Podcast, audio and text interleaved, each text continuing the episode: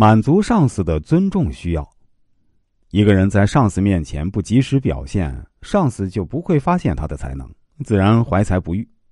相反，表现过度，抢了上司风头，结果也会怀才不遇。作为下属，想要上司重视自己，必须时时处处尊重上司，以幕僚的姿态站在上司身后辛勤耕耘。上司最在乎的就是自己是否在下属的心中有一席之地。心理学家马斯洛认为，人有五种需要：首先是生存需要，然后是安全、人际交往、被尊重和自我价值实现的需要。不同层次的人对这五种需要的指数是不同的。当一个人没有物质保障时，生理需要指数占据首位。对于物质生活得到保证的阶层，看重的是精神层面上的需要。上司就是这个阶层的人。本身又处在受尊敬的环境里，便需要尊重。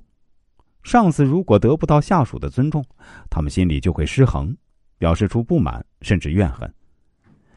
现实生活中，一些人工作能力平平，但上司对其很是喜欢；而另一些人能力很强，干活很卖力，政绩也比较突出，可就是得不到上司的垂青。前者在上司面前很会说话。鞍前马后忙个不停，满足了上司的尊重需要；后者则不明白上司有高指数的尊重需要，说话做事不知投其所好，甚至忽略上司的存在。结果分派脏活苦活时呢，上司能记起他；提拔加薪时，他便被上司忘了。若你是后者，也不要怨天尤人，更不必找上司说理。你需要的是改造自己，以适应上司，满足他的尊重需要。首先，做事儿要多请示上司，在与上司沟通时呢，对自己的沟通方式、内容和语气要多加注意。如果你是心存敬意的，上司会感觉到，会格外重视你的意见；相反，如果你目中无人、自以为是，上司也会感觉到，他自然不愿意听，沟通没有效果，你的目的自然不能实现。此外，有功劳想要分给领导，要懂得感谢上司的支持和指导，即便他并没帮什么忙，但要牢记啊，滴水之恩涌泉相报，并付诸行动。